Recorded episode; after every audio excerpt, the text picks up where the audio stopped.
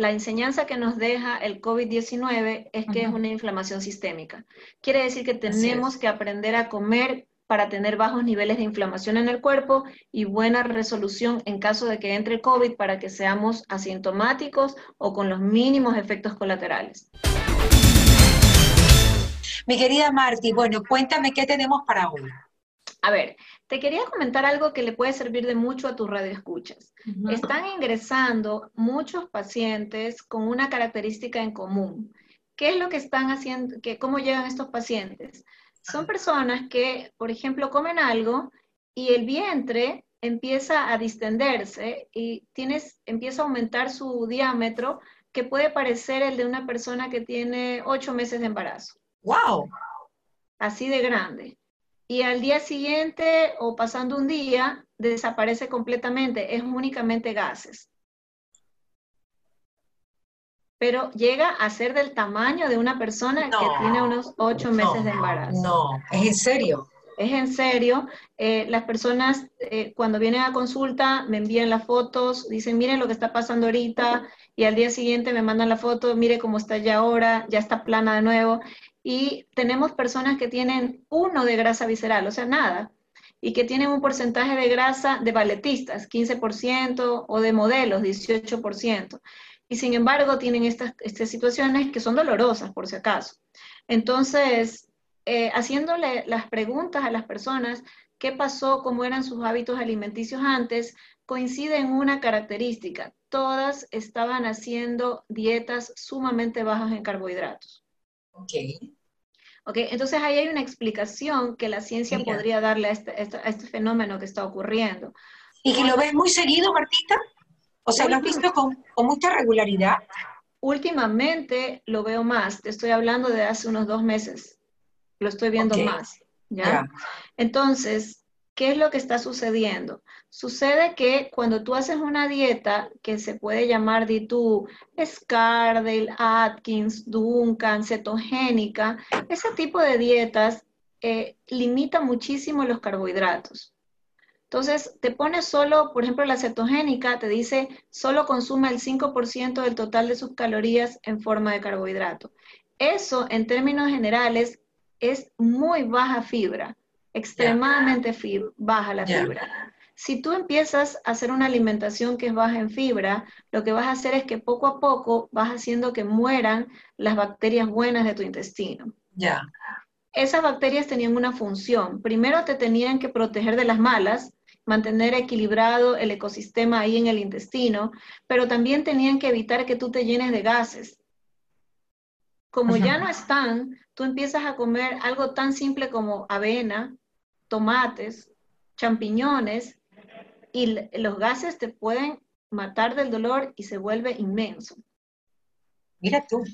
Entonces, mi recomendación con las personas que por alguna razón deciden hacer este tipo de dietas es que por favor se suplementen con fibra. Para que no caigan en esta situación, porque el problema, Marielita, es que a veces es irreversible, a veces sí se puede volver a curar. Es decir, tú le das a esa persona una alimentación saludable, le das omega 3, le das maqui, le das fibras y le das, eh, le das probióticos, o sea, bacterias buenas. Y después de dos meses, la persona ya está curada. Sin embargo, a veces no hay cura, es irreversible. Entonces esta persona tiene una calidad de vida pésima porque digamos que se va de viaje para, la playa y resulta que justo una de las cosas que no podía comer ingresa, que a veces están en las pastillas, como los excipientes de las pastillas. Entonces se toma una pastilla para el dolor de cabeza y de repente el abdomen es enorme.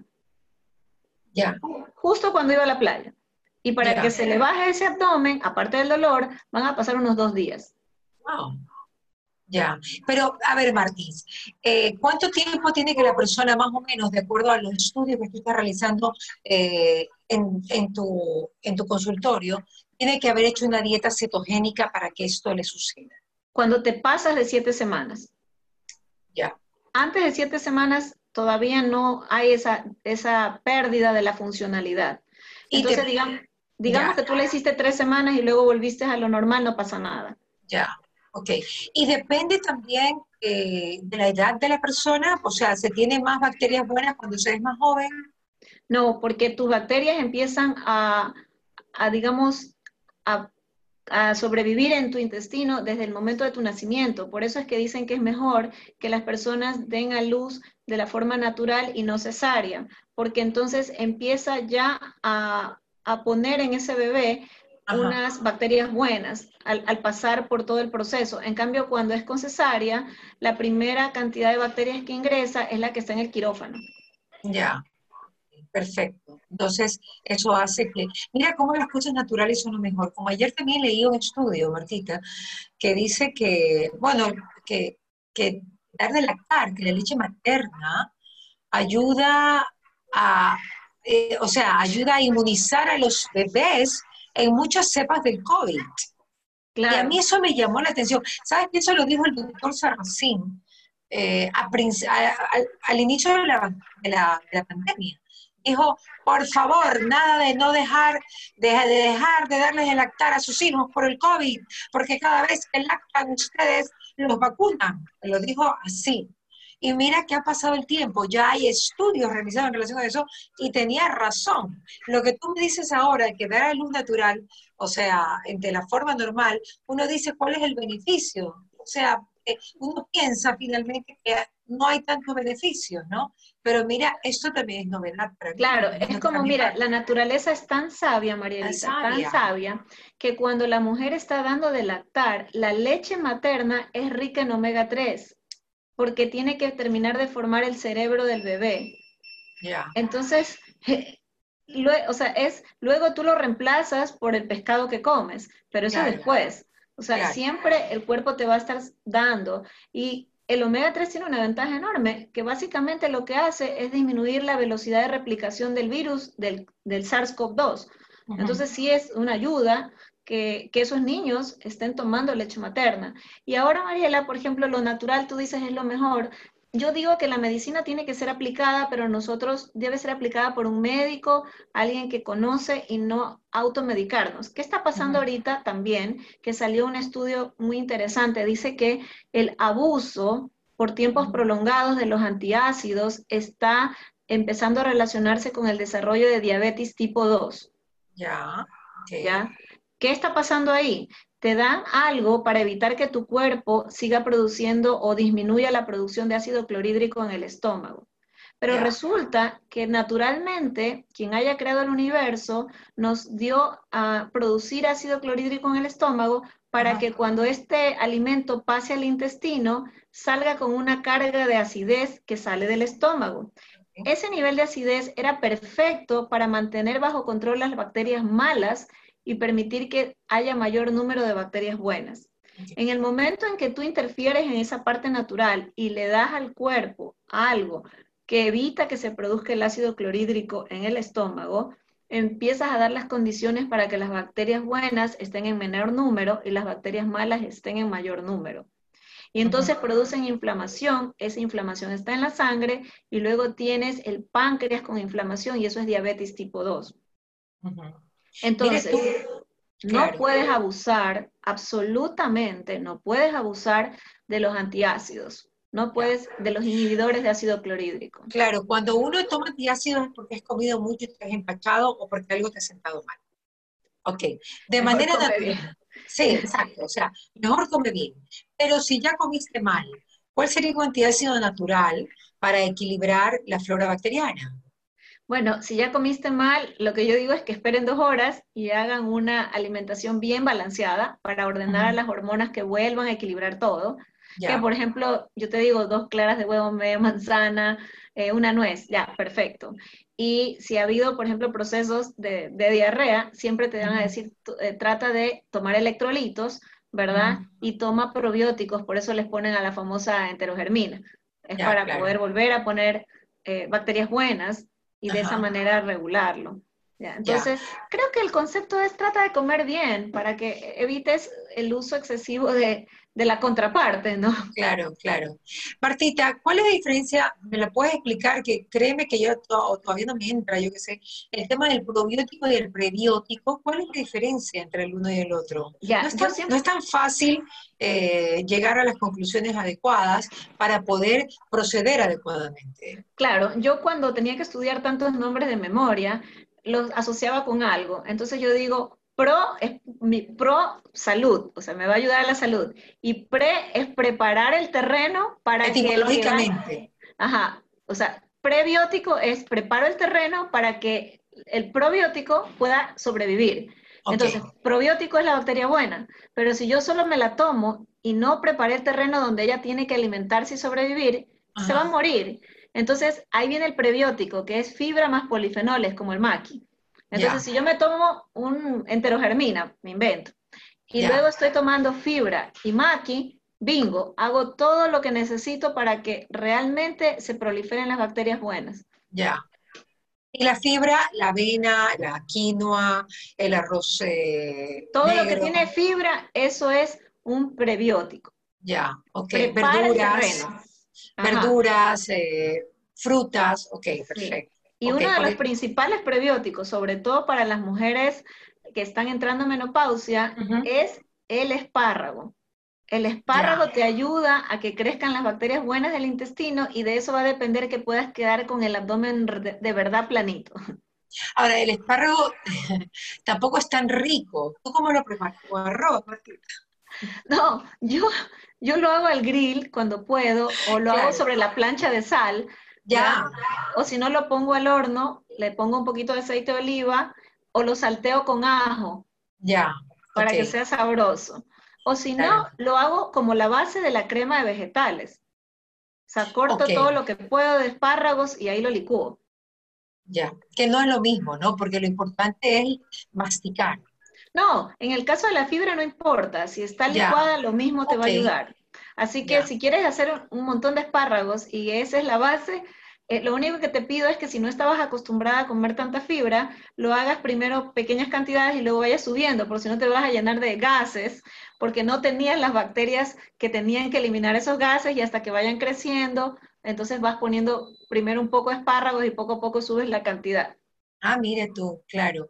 El espárrago es una de las frutas, es uno de los alimentos más importantes. Si tú tuvieras que hacer un top 10, o sea, de los mejores alimentos, ¿cuáles pondrías, Martita? Los que no pueden faltar en tu refrigeradora. Ya, lo que nunca va a faltar es lo que me ayuda a que el hígado me desintoxique. Y esos son todos los que son crucíferas, es decir, col, coliflor, brócoli y los espárragos por la fibra. Ya, ok. ¿Y de allí qué otro, qué, qué otro alimento no puede faltar?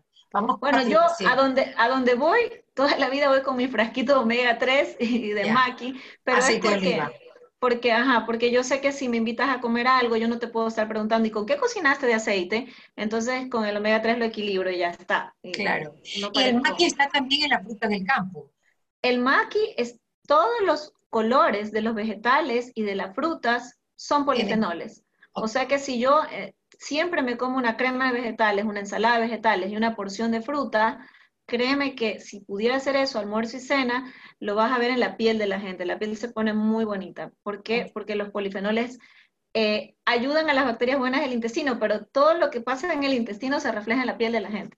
Ok, perfecto. Y en aves, ya sabemos que los pescados son buenos, ¿no? Eh, el salmón supuestamente es el mejor de todos, pero es un poco costoso. No, yo ahí, ahí te hago una, una advertencia. A ver. El salmón, cuando es de criadero, no te crece si no le das aceite de pescado, no crece. Ya. Y el aceite de pescado está muy contaminado con una cosa que se llama bifenilos policlorinados que produce cáncer de hígado. Ok. ¿Ya? Entonces, cuando tú comes salmón de criadero, las cantidades de bifenilos policlorinados que ingresan a tu cuerpo son altas. Ya. Entonces, eso es cancerígeno. Yo recomiendo el salmón, pero no más de una vez cada tres semanas. Perfecto. Una vez en cambio, En cambio, tú puedes comer tilapia todos los días de tu vida. Pero la tilapia también está en granjas. La tilapia de Ecuador, la que hace, por ejemplo, eh, la marca Santa Priscila, Real, algunas eh, tienen un sello de calidad para entrar a Canadá, donde dice que son bajísimas en grasas omega 6, entonces son súper saludables. ¿Y, por qué son, ¿Y por qué son tan buenas las tilapias? Las tilapias de Ecuador, si yo fuera a Estados Unidos, no se me ocurre pedir tilapia, es lo más dañino que hay. Ok, pero escúchame, ¿y qué pasa con los, los pescados de mar? El dorado, el guapo. Súper buenos, pero acuérdate, Mariela, que como el mar tiene contaminación de mercurio, lo que sugieren es máximo tres veces a la semana si son pescados muy grandes.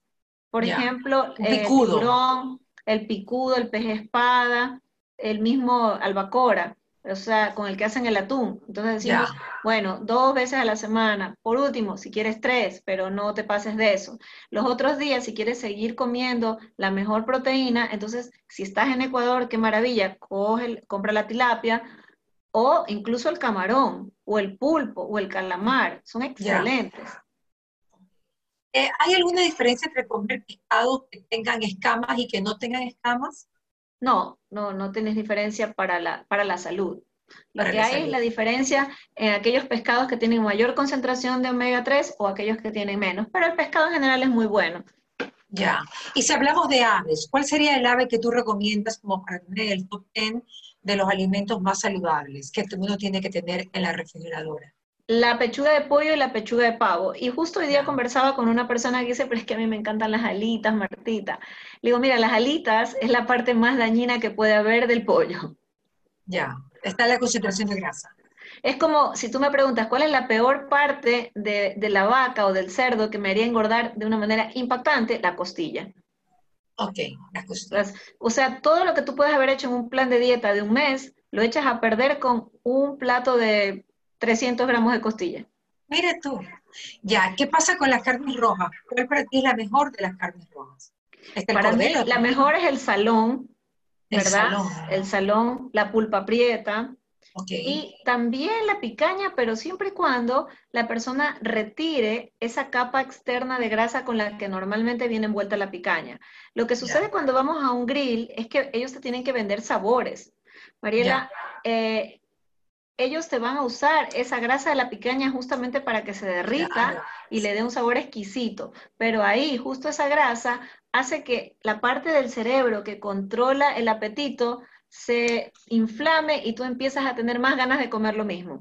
Entonces ya empezaste a comer eso y quieres en dos, tres días volver y comer otra vez y, empiezas a perder el control sobre lo que comes.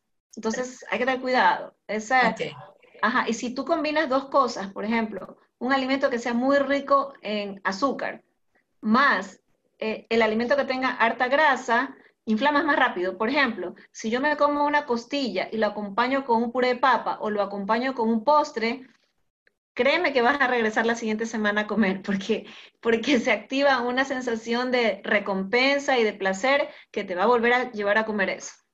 Muy bien. De allí comienza el círculo vicioso y nunca se puede realmente tener una buena salud, salud interna, ¿no? Porque es importante también. A veces no sabemos cómo están los órganos y, están inflamadísimos. Y estamos en época de pandemia y aunque no quisiéramos, tenemos que aceptar que la enseñanza que nos deja el COVID-19 es que es una inflamación sistémica. Quiere decir que tenemos que aprender a comer para tener bajos niveles de inflamación en el cuerpo y buena resolución en caso de que entre COVID para que seamos asintomáticos o con los mínimos efectos colaterales. Así es. Martita, muchísimas gracias como siempre. Espero que tu papilla mejore, que estés más tranquila. El COVID todavía no llega a tu vida. Eh, bueno, ya llegó, ya se fue, pero, o sea... ¿Contigo? no, conmigo nunca. Eh, creo que no le caigo bien, no sé. ¡Qué suerte! Como dice mi esposo, ni el COVID te quiere. Este Mauro es terrible.